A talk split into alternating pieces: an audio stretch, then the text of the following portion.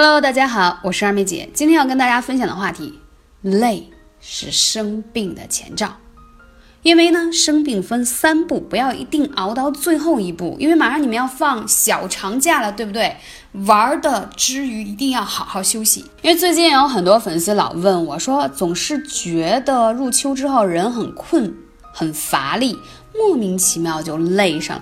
明明没有那么多的辛苦，但是感觉无论怎么睡都累。啊，这让我想到了一个，怎么说呢？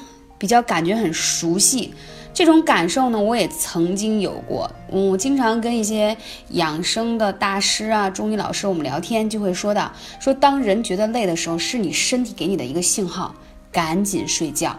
或许你平时是十点半睡，对不对？但是你觉得累了，就不要赶在十点半，你累的时候就早一点睡。身体给你信号，就是提醒你，你需要休息了。虽然你现在没有一个特别明显的生病的症状，但是它这个是个预警。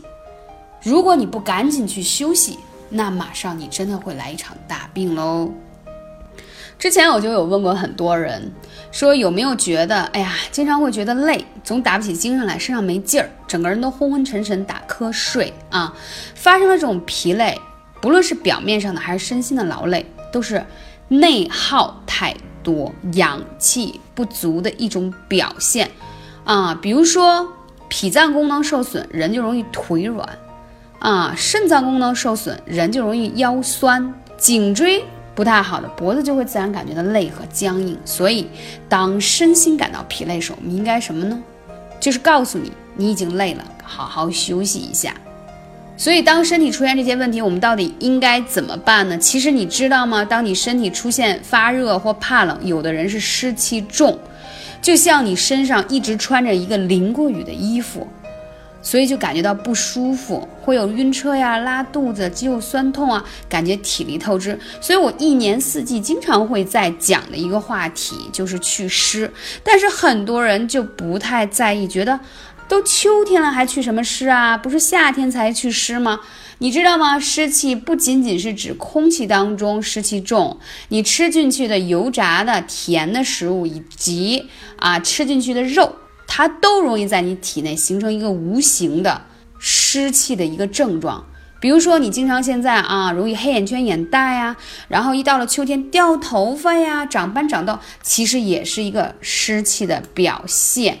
所以出现了这些问题，我们应该怎么办呢？首先说啊，生病分三步，走到最后一步的时候，疾病就发生了。所以中医会认为，疾是小病的意思，病是大病的意思。那我们要怎样去平衡身体的阴阳，让你赶紧把正气充足盖过这些邪气，你就会健健康康的了呀。那你说到这些。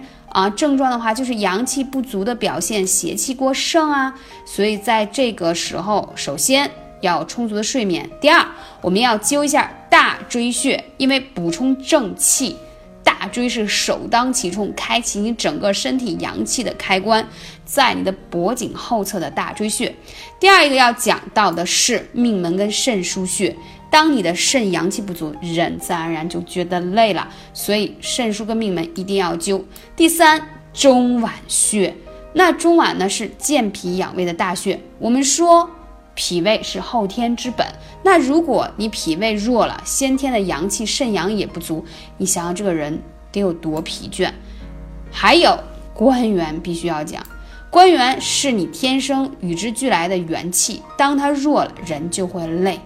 啊，还有腿上的足三里，那是必须要灸了，太重要了。那是延年益寿、和脾健胃、养生大穴。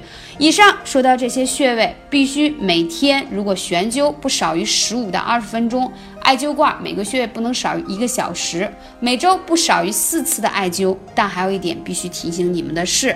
晚上一定要早睡，不要熬夜，不然你用了再多的艾灸也是枉然。因为你知道吗？你内耗自己的阳气太多了，补是需要一个过程的，不是说你灸了啊，我今天就熬夜就可以，不是的。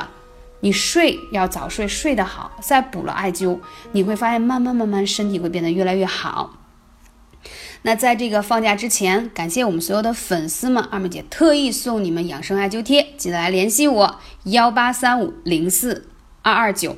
感谢大家，我是二妹姐，记得艾灸啊！国庆节放一个开心的长假。